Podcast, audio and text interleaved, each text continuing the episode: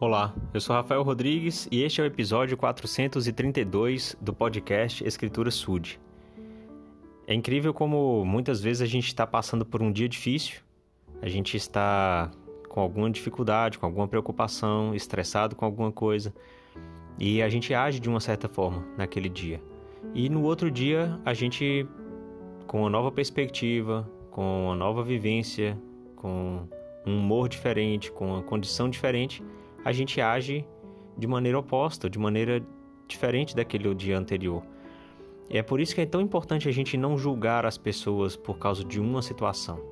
Às vezes você chega no trabalho e aquele colega de trabalho está tá grosseiro, tá nervoso, tá impaciente, te trata de uma certa maneira, responde de alguma coisa. É importante parar e pensar, nossa, será que essa pessoa está passando por alguma coisa? Né? O que eu posso fazer para ajudá-la? É, como que eu posso aliviar talvez para ela, para ela diminuir o estresse, para ela encontrar um equilíbrio aí e tudo. Porque se a gente é, responde na mesma, da mesma forma, né? Aí vai criar embate, vai criar um conflito, brigas, etc. Então é importante a gente pensar num todo, né? Então eu vou compartilhar uma escritura que está em Doutrina e Convênios, na seção 61, versículo 20.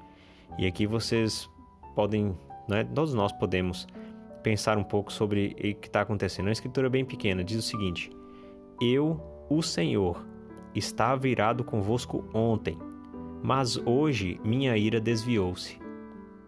Olha só, nosso Pai Celestial, ou Jesus Cristo, né, que, que esteja revelando isso aqui a Joseph Smith, disse que em um dia ele estava com raiva, né? Ele estava irado com as pessoas, mas no outro dia não. Então, até ele, né?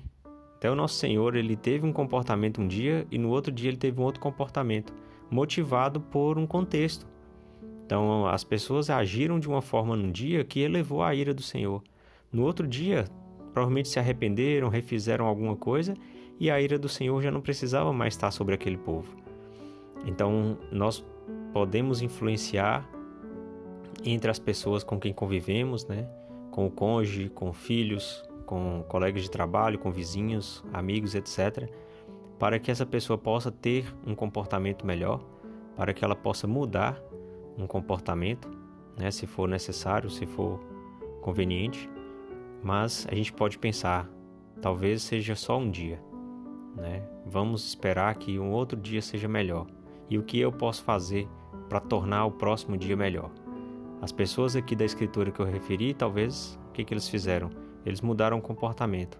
E então o outro dia do Senhor foi melhor.